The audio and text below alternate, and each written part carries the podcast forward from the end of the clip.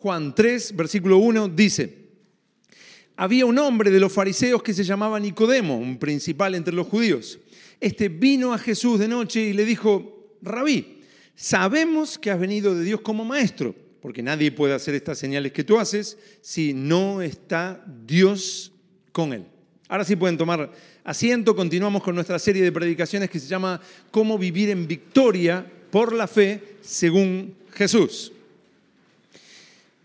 Una vez que terminó la boda que vimos el domingo pasado, Jesús estuvo unos días en la ciudad de Capernaum, Juan 2.12, y de ahí se fue enseguida a Jerusalén a celebrar la, Pascua. Al entrar Jesús al templo de Jerusalén, hizo la famosa purificación del templo donde echó fuera a los que eh, hacían un negocio de, la fe. Eh, eso lo pueden ver en Juan 2, versículos del 13 al 16. Jesús no solamente echó fuera a los cambistas, a los que hacían un negocio de la fe, sino que también habló de su cuerpo como de un templo. Juan 2, 19 y 21. Y luego Jesús hizo muchos milagros, según Juan 2, 13. Una de esas noches en las que Jesús estaba ahí en Jerusalén, lo fue a visitar un fariseo llamado Nicodemo y le dijo, rabí, sabemos que has venido de Dios como maestro, porque nadie puede hacer estas señales que tú haces si Dios no está con él. Con él. Parece que los milagros que Jesús hacía en esa zona, en la zona de, Judea, en la provincia de, de Judea, habían convencido a varios fariseos de que Jesús era un maestro avalado por Dios. Pero si lo notan, Nicodemo apenas lo está reconociendo como un maestro que viene de Dios. Le dice Nicodemo, rabí, que quiere decir maestro, como tantos maestros en la época de Israel. Rabí, sabemos que has venido de Dios como, ¿qué dice ahí? Como maestro, como maestro, apenas un maestro más llamado por Dios. El mismo Nicodemo era un maestro de Israel. O sea, Nicodemo no lo está reconociendo como el Cristo, el enviado por Dios, el que había sido prometido por Dios. Oh maestro, sabemos que eres un maestro enviado por Dios. Hermoso, pero él también era maestro y los otros también eran maestros. Te aceptamos en el club, Jesús. Jesús decide confrontar estas palabras de Nicodemo. En Juan 3.3 dice, respondió Jesús y le dijo, de cierto, de cierto te digo, que el que no naciere de nuevo no puede ver el reino de Dios. Y esto descoloca por completo a Nicodemo. Versículo 4. Nicodemo le dijo, ¿cómo puede un hombre nacer siendo viejo? ¿Puede acaso entrar por segunda vez en el vientre de su madre y nacer? Él lo está entendiendo como que tengo que volver a entrar al vientre de, mi madre, tengo que volver a salir del vientre de mi madre. Respondió Jesús, de cierto, de cierto te digo, amén, amén te digo, que el que no naciere de agua y del Espíritu no puede entrar en el reino de Dios. Lo que es nacido de la carne, carne es. Y lo que es nacido del Espíritu, Espíritu es. No te maravilles de que te dije, os es necesario nacer de nuevo. El viento sopla de donde quiere y oyes su sonido, mas ni sabes de dónde viene ni a dónde va así es todo aquel que es nacido del Espíritu. Respondió Nicodemo y le dijo, ¿cómo puede hacerse esto? Respondió Jesús y le dijo, ¿eres tú maestro de Israel y no sabes esto? Nicodemo había puesto a Jesús a la par suya, ¿no? Le dijo, rabí, maestro, sabemos que has venido de Dios como maestro. Y ahora Jesús le dice, es necesario nacer de nuevo. ¿Eres tú maestro de Israel y no sabes esto? ¿Acaso no somos colegas? Si los dos estamos a la par, ¿cómo puede ser que tú eres maestro como yo y sin embargo no sabes esto? Esto que le está diciendo eh, eh, Jesús a, Nicodemo del nuevo nacimiento, ¿era realmente algo que Nicodemo tenía que saber? Porque le dice, pero si estamos a la par, si, qué bueno, has venido. Imagínense Nicodemo diciendo, te aprobamos, Jesús, como, como lo que decías al principio, ¿no? Como, como que lo tenemos que votar. Ah, ¿quién quiere a Jesús como Señor? ¿Quién quiere a Jesús como Rey de Reyes? Eh, es totalmente irrelevante. El Padre lo puso como Rey. esto no es una cuestión de, de voto, ni de balotaje, ni nada por el estilo. Nicodemo viene a decir, te votamos, Jesús. Nosotros los maestros de Israel te reconocemos como maestro. Y Jesús le dice, pero tienes que volver a nacer. ¿Qué es? Y Jesús, pero ¿cómo? ¿No somos iguales? Si somos iguales, ¿cómo puede ser que no entiendas esto? Nicodemo podía saber esto del nuevo nacimiento. ¿Por qué Jesús le dice esto del nuevo nacimiento? Y dice, pero ¿cómo, cómo no lo sabes? ¿Podía saber Nicodemo de que venía un nuevo nacimiento? Hagan todos, hagan todos así. Sí. ¿Por qué? Porque Dios venía anunciándolo desde Moisés. Casi 1500 años antes de Jesús, Moisés le dio la ley a Israel. Pero a la vez, como profeta de Dios, Moisés anunció que Israel iba a desobedecer la ley y dice, en los postreros días, Israel va a ser llevado cautivo por las naciones por desobedecer la ley. Eso está en Deuteronomio 31, 29 y 30 del 1 al 5. Y que luego de desobedecer la ley que le estaba dando y ser llevado cautivo por las naciones, luego de eso, Dios haría un milagro. Miren, esto dice Moisés en Deuteronomio 6, 6 circuncidará el Señor tu Dios tu corazón y el corazón de tu descendencia, para que ames al Señor tu Dios con todo tu corazón y con toda tu alma, a fin de que vivas. Llegaría el tiempo en el que Dios haría una transformación en los corazones y las personas que se vuelvan a Dios bajo esa transformación amarán al Señor con todo su corazón y con toda su alma, y dice, a fin de que vivas, en el anterior, a fin de que vivas. Habría vida. Alrededor de 900 años después de esto, de este anuncio de, de Moisés, Dios llama a un profeta, Ezequiel, y anuncia Ezequiel, os daré corazón nuevo y pondré espíritu nuevo dentro de vosotros. Y quitaré de vuestra carne el corazón de piedra y os daré un corazón sensible, un corazón de carne. Y pondré dentro de vosotros mi espíritu. Y haré, va a poner el Espíritu Santo dentro de las personas, y pondré dentro de vosotros mi espíritu y haré, de esa manera, y haré que andéis en mis estatutos y guardéis mis preceptos y los pongáis por obra. Ezequiel 36, versículos 26 y 27, y algo muy similar dice en Ezequiel 11, versículos 19 y 20. O sea, el profeta Ezequiel añade que el Espíritu Santo será el que haga una transformación en los corazones. Pondré dentro de vosotros mi espíritu y haré que andéis en mis estatutos y guardéis mis preceptos y los pongáis por obra. Así en Ezequiel 37, Dios le muestra a Ezequiel todo un valle lleno de muertos. Y le dice, pondré mi espíritu en vosotros y viviréis. Pondré mi espíritu dentro de vosotros, pondré mi espíritu en vosotros y viviréis. Ezequiel 37, 14. El Espíritu Santo dando una nueva vida. En la misma época, Dios anuncia algo muy similar por medio del profeta Jeremías. Miren, he aquí que vienen días, dice el Señor, en los cuales haré nuevo pacto con la casa de Israel y con la casa de Judá. No como el pacto que hice con sus padres el día que tomé su mano para sacarlos de la tierra de Egipto, porque ellos invalidaron mi pacto, aunque yo fui un marido para ellos. ¿Se acuerdan el domingo pasado que hablamos de, la boda del pueblo de Dios con Dios? Aunque yo fui un marido para ellos. Pero este, pero este es el pacto que haré con la casa de Israel después de aquellos días, dice el Señor. Daré mi ley en su mente y la escribiré en su corazón y yo seré a ellos por Dios y ellos me serán por pueblo. Jeremías 31 del 31 al 33. Y luego le dice, y les daré un corazón y un camino para que me teman perpetuamente, para que tengan bien ellos y sus hijos después de ellos, y haré con ellos pacto eterno y pondré mi temor en el corazón de ellos.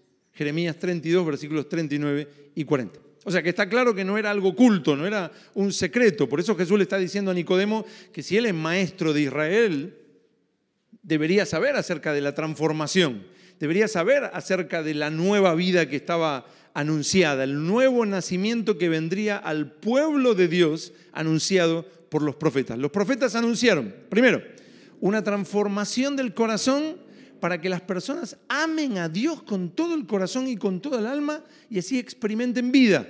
Eso lo vimos en Deuteronomio 30, 36.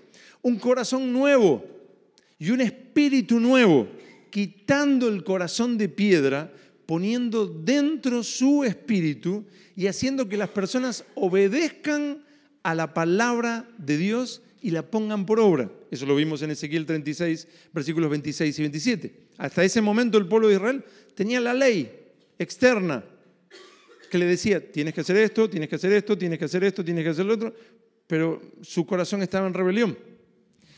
El Espíritu Santo sería enviado y los que estaban muertos vivirían.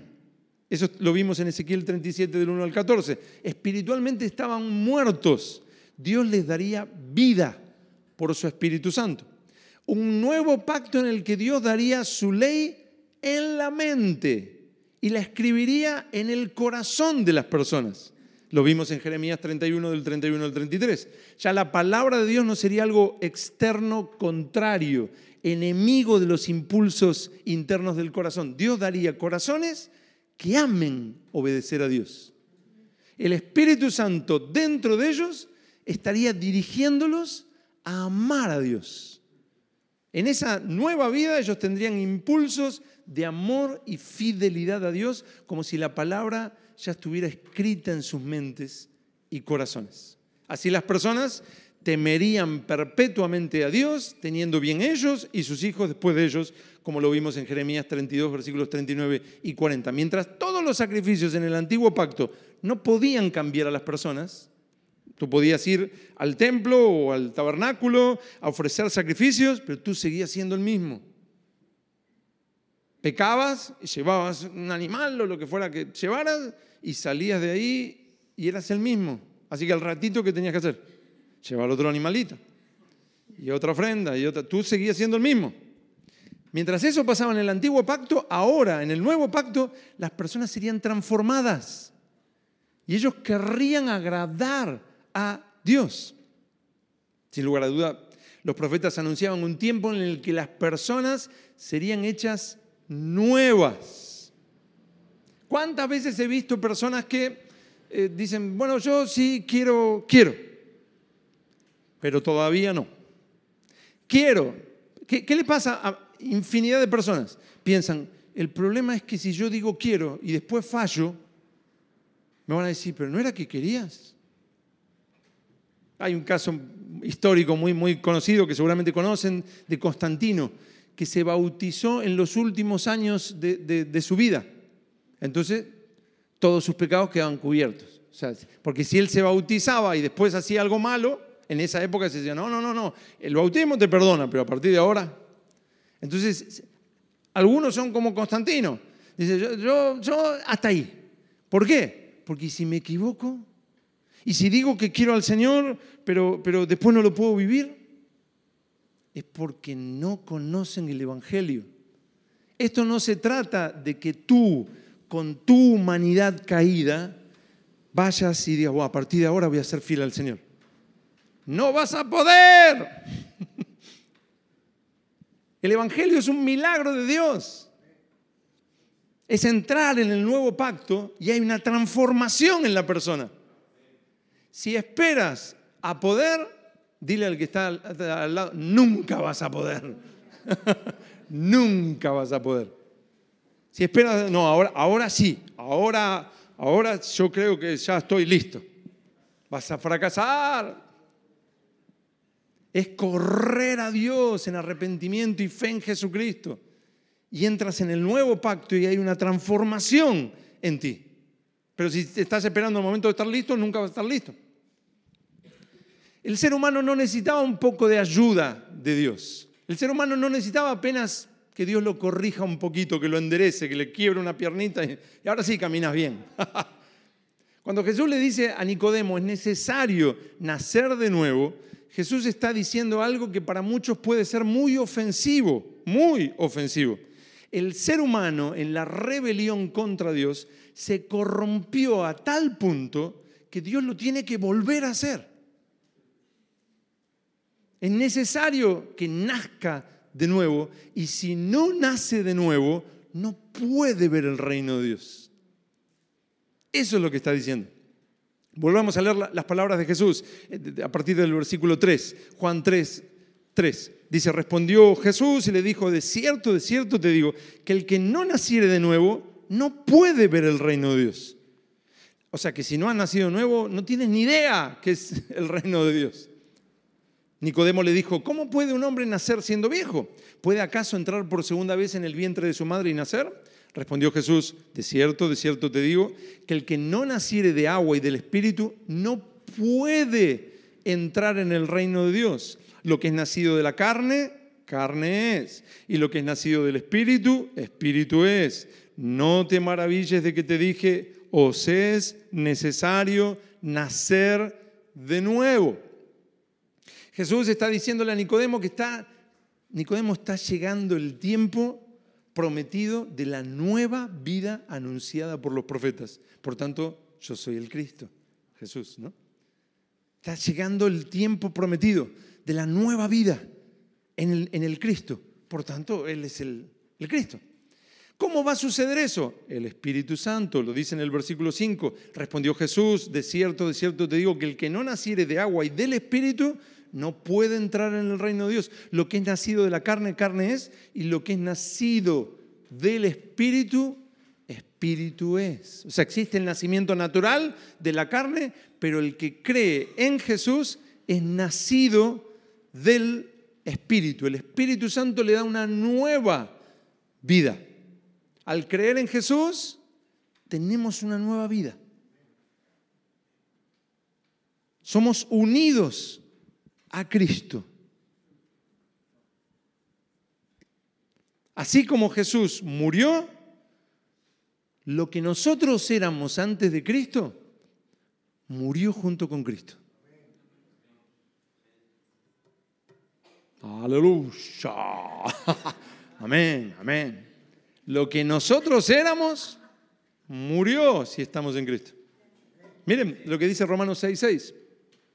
Sabiendo esto, que nuestro viejo hombre fue crucificado juntamente con Él, con Cristo. Lo que éramos, esa persona que solamente tiene su naturaleza carnal, solamente tiene su naturaleza caída. Esa persona murió juntamente con Cristo cuando creíste, en Él. O sea que si le quiere decir algo bonito al de al lado, le puede decir, tú estás muerto. O ya no, no sé cómo sería. Dios te bendiga, crucificado, no sé cómo, cómo sería. Nuestro viejo hombre fue crucificado juntamente con Cristo. Y así como el Padre, por el Espíritu Santo, resucitó a Jesús, Dios nos resucitó por el Espíritu a una nueva vida. Cuando, cuando Jesús resucitó, nosotros al creer en Él resucitamos a una nueva vida. Mira, en Efesios 2, versículos 5 y 6, estando nosotros muertos en pecados, como estábamos, nos dio vida juntamente con Cristo y juntamente con Él nos resucitó. Así, al experimentar una nueva creación, Gálatas 6, 5, tenemos una nueva vida o vida nueva, según Romanos 6, 4. Por eso, segunda de Corintios 5, 17 dice, de modo que si alguno está en Cristo, nueva criatura es. Las cosas viejas pasaron. Imagina a Constantino queriendo comportarse como cristiano. Así que otra cosa para decirle al de al lado sería, Constantino, nunca vas a poder. Hasta que no te decides y dices, yo rindo mi vida a Cristo. ¡Pum! Ahí sucede el milagro. Y ahí estás crucificado. El viejo hombre puede tener 12 años y ser el viejo hombre. El que eras antes, está crucificado junto con Cristo y eres resucitado a una nueva vida. Nueva criatura es. De modo que si alguno está en Cristo, nueva criatura es. Las cosas viejas pasaron. He aquí, ¿cuántas dice ahí? Todas son hechas nuevas. De esta forma pasamos de ser pecadores, Romanos 5.8, enemigos de Dios, Romanos 5.10, a ser hijos de Dios. Así que cuando alguien dice, yo soy pecador igual que todos, te este, predico de Jesús, pero yo soy pecador como tú, estás predicando una blasfemia. Pero tú como quieras, pero yo te digo, es una blasfemia. Estás negando que eras pecador en la vieja criatura. No estoy diciendo que no te equivoques, no me malentiendas. Claro que te equivocas, pero tú ya no formas parte de esa raza pecadores, enemigos de Dios. Si no, busquen después hagan un ejercicio, les, tarea para el hogar. Lean todas las cartas que aparecen en el Nuevo Testamento y después me la, traen ahí, porque no la encontré yo esa parte, donde el apóstol Pablo, el apóstol Pedro, el apóstol Juan, que sea, dice, Pablo, apóstol de Jesucristo, a los pecadores de Éfeso, a los pecadores en Filipos, a los pecadores, a, los, a los, y por algo lo dice, ¿no? A los santos, ¿a qué se está refiriendo? A los que en Cristo Jesús fueron hechos nuevos, fueron santificados y son santos, tienen vidas diferentes a lo que tenían. Tú me dirás, pero me equivoco. Pero eso no te hace dentro del rango pecadores. En la Biblia, ese rango de pecadores son los que están apartados de Dios. En Cristo fuiste hecha nueva criatura nueva criatura. Que te equivocas, bueno, ahí está lo que hablamos, tendrías que haber venido más temprano, porque hablamos de esa lucha entre la carne y el espíritu. Ya sé que algunos no pueden venir porque necesitan formar parte de, la iglesia para participar en la comunión, pero en la comunión hablamos de eso, esa lucha entre la carne y el espíritu. Claro que está, pero tú eres una nueva criatura que no solo tiene esa naturaleza que quiere seguir ahí gobernando, sino que ahora tienes el Espíritu Santo y obedeces, andas en el espíritu y no satisfaces las obras de la carne, como dice eh, Pablo en, Gálatas 5. Eso no lo puede hacer un pecador, alguien que está en rebelión contra Dios. Lamentablemente hoy en día, por ejemplo, el Papa romano y otros muchos que no son papas romanos, dicen, todos somos hijos de Dios. Todos somos hijos de Dios. Hace, un tiempito estuvimos en una congregación donde la persona que dirigía la, reunión al final hizo un llamado y dijo, quizás es la primera vez que vienes a una iglesia cristiana. Y quiero decirte que a Dios no le importa lo que hayas hecho. Tú eres hijo de Dios. Tú eres hijo de Dios. Dios te ama porque eres su hijo. Lo único que tienes que decir es sí. ¡Wow! ¡Wow! No sé qué religión era, pero no me gustaba. Vaya locura, vaya tergiversación diabólica del Evangelio. Todos los seres humanos somos creación de Dios. Todos nacimos en lo natural de una madre y un padre. No lo sabías, pero así es. Todos somos criaturas de Dios. Pero según el Evangelio, los, según el Evangelio, no lo que se me ocurre a mí, que tuve una revelación mientras estaba adorando y me sentí que es así, no, el Evangelio, según el Evangelio, los únicos que son hijos de Dios son los que fueron hechos nuevos, transformados por el Espíritu Santo al creer en Jesús. Eso es lo que eh, claramente dice, por ejemplo, el Evangelio según Juan, capítulo 1, versículos 12 y 13. Dice, mas a todos los que le recibieron, si lees el capítulo 1 de Juan, está hablando de Jesús, mas a todos los que le recibieron, a Jesús, a los que creen en su nombre. ¿En qué nombre? En el nombre de Jesús. No en el nombre de María, no en el nombre de Santo Patrono de, de de Schoenstatt, no. A los que creen en su nombre, en el nombre de Jesús, les dio potestad de ser hechos hijos de Dios.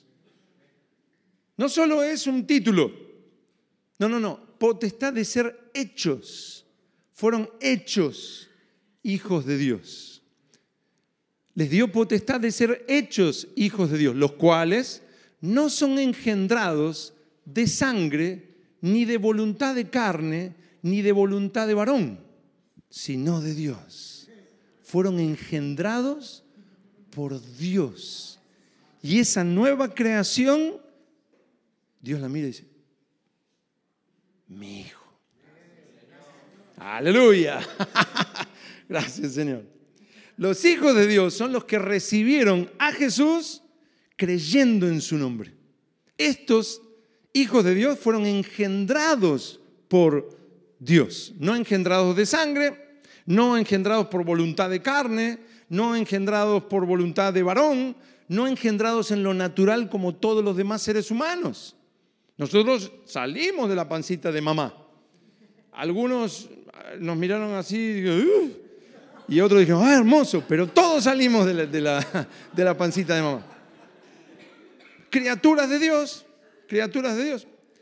Los hijos de Dios antes, antes eran pecadores, rebeldes, enemigos de Dios. Por ejemplo, en Tito 3.3, es que todo el Nuevo Testamento dice, éramos, éramos, éramos, éramos. Pero al creer en Jesús, nacimos de nuevo. Fuimos hechos nuevos por el Espíritu Santo. Y esas nuevas criaturas son hijos de Dios. Nuevamente, mira, de modo, de modo que si alguno está en Cristo, nueva criatura es. Las cosas viejas pasaron, he aquí todas son hechas nuevas, están siendo hechas nuevas, estamos siendo transformados por el Espíritu Santo hasta que llegue el momento de la resurrección de los santos y vamos a ser completamente transformados. Y esto es tal como lo habían anunciado los profetas de, antaño. Estas nuevas criaturas, estos hijos de Dios, como lo habían anunciado los profetas, ahora quieren agradar a Dios.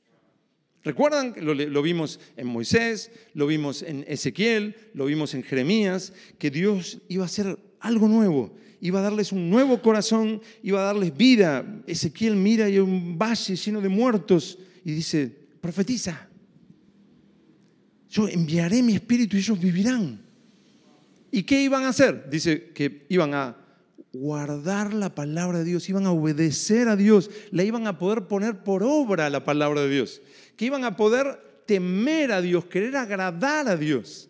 Ese es el milagro del nuevo nacimiento, que gente como nosotros, que cualquiera que nos conocía antes, nos mire y diga, ¿qué le pasó a este? ¿Le pasó un camión por encima? Nací de nuevo en Cristo Jesús. Miren en Efesios 2.10, porque somos hechura suya, creados en Cristo Jesús para buenas obras, las cuales Dios preparó de antemano para que anduviésemos en ellas. Efesios 2.10. Somos hechura, la palabra hechura es poema en griego un poema de Dios, una obra de arte hecha por Dios que solo Dios puede hacer. Solo Dios podía tomar a gente como nosotros, transformarla y que ahora queremos agradar a Dios, que ahora amamos a Dios, que ahora nos encanta la palabra de Dios, queremos servir a Dios y queremos dar nuestras vidas por Dios. ¿Cuántos quieren dar su vida por el Señor? Al punto es la gracia dada por Dios en el nuevo pacto a los que creen en Jesús, a los hijos de Dios, recuerdan que mencioné al principio que Jesús, estando en el templo en Jerusalén, dice, destruyan este templo y en tres días lo edifico. Pero él en realidad se estaba refiriendo al templo de su cuerpo. Estaba utilizando su cuerpo y dice, templo. Pero ahora no solamente Jesús es templo, el templo de Dios, sino que los hijos de Dios, esta nueva criatura, son templo de Dios. Primera de Corintios 3:16. Nadie se atrevía a entrar al lugar santísimo. Cuentan que le ataban una cuerda en el tobillo al sumo sacerdote que entraba una vez al año en Yom Kippur, en la fiesta de Yom Kippur. Le ataban y entraba y lo empujaban un poco más, ¿no? Lo tiraban y se iban, ¿no? Porque ¿quién lo sacaba si moría por la santidad de Dios?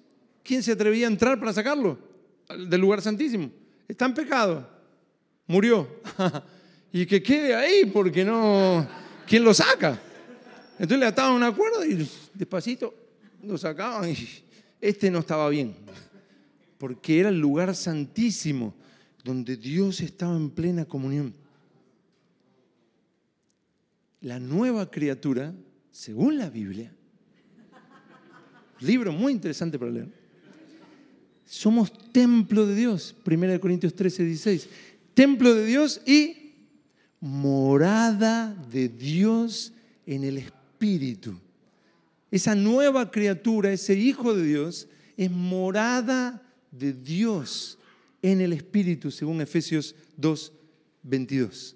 Ya el templo de Jerusalén no está. Es llamativo que un judío no, no diga, qué raro, Jesús habló de la destrucción del templo, dijo que no iba a quedar piedra sobre piedra y muere y están estos cristianitos diciendo, no, ahora el templo somos nosotros, ahora el templo somos nosotros. Y se reúnen en casas y están celebrando la, comunión, el sacrificio del templo. Dicen que ahora es esa mesa en la casa, porque ellos son el templo, que ya el templo no.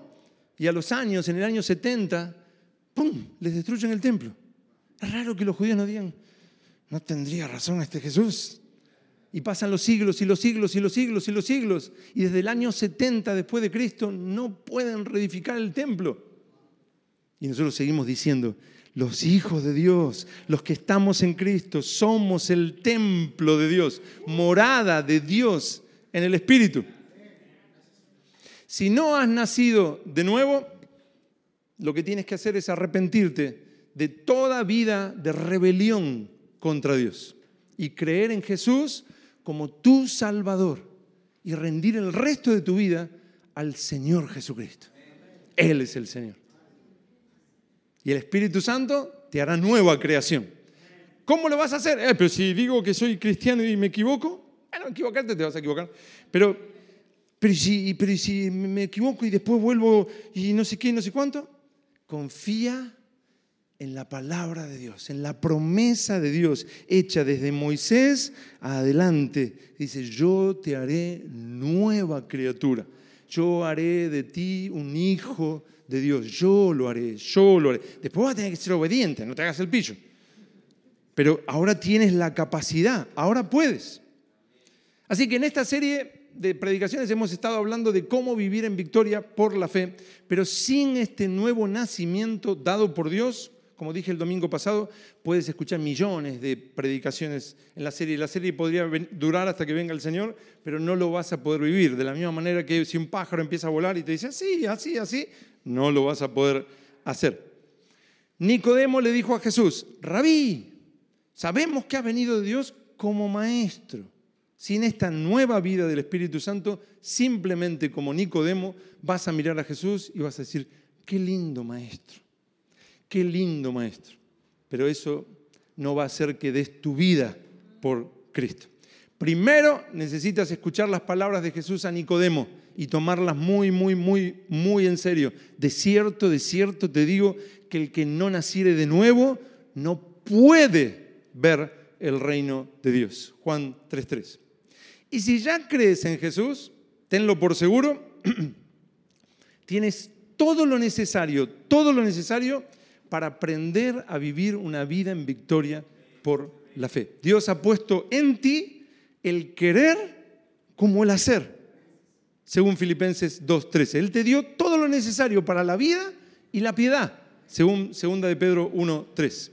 Y si hace años que has rendido tu vida a Cristo, pero vives una vida de derrota espiritual, lo mejor que puedes hacer es arrepentirte pedirle perdón a Dios y disponerte a partir de ahora a caminar en plena obediencia a la altura del nuevo nacimiento que se te dio gratuitamente en Cristo Jesús. Si ese es tu caso, toda esta serie es para ti. ¿Para quién predico? Para ti. Para ayudarte, para edificarte y para que puedas vivirlo, porque puedes vivirlo.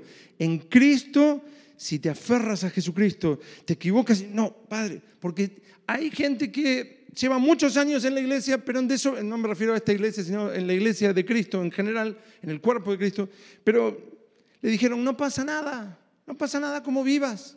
Gratis, gratis, gratis, gratis, gratis. Estamos aquí para calmar tu conciencia, aleluya. Entonces, ah, bueno, entonces, ah, si me dicen que da lo mismo, da lo mismo, entonces. Se han descuidado, han vivido de cualquier manera, no pasa nada, no pasa nada. Sí pasa, sí pasa, sí pasa, sí pasa. Lee la Biblia y con eso ya es suficiente. Lee el Nuevo Testamento, cartas enteras y vas a ver que sí pasa si vives en desobediencia. Ahora tienes dos opciones. Puedes satisfacer los deseos de la carne o puedes andar en el Espíritu. Vive en el Espíritu.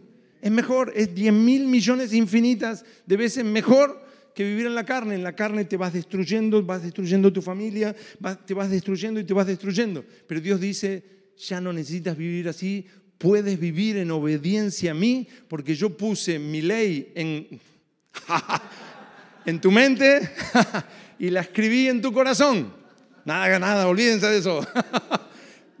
¿Eh? Puse mi palabra en tu mente y la escribí en tu corazón y ahora la puedes poner por obra la puedes poner por obra, puedes vivir en obediencia. Me arrepiento y digo, basta, se acabó, Señor, límpiame, perdóname. Y la sangre del Cordero de Dios limpia al peor pecador y lo vuelve a transformar. Y el Espíritu Santo, anhelante de transformar vidas, viene a tu vida y tú dices, sí, Señor. Tú eres el Señor, tú eres mi capitán, tú eres mi rey, yo te sirvo, yo te sigo, creo que lo puedo vivir porque creo que en Cristo Jesús, en el nuevo pacto, hay nueva vida. En Cristo Jesús. Eres hechura suya, creado en Cristo Jesús para buenas obras, nacido del Espíritu Santo, engendrado por Dios. Eres hijo de Dios.